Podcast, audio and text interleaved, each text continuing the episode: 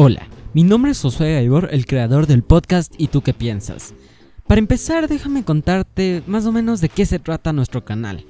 Pues aquí nosotros vamos a estar hablando, vamos a estar discutiendo y mostrando nuestras perspectivas sobre temas de interés social, temas focalizados a lo que voy descubriendo a lo largo de mi ruta como un estudiante perteneciente a la comunidad internacional del bachillerato.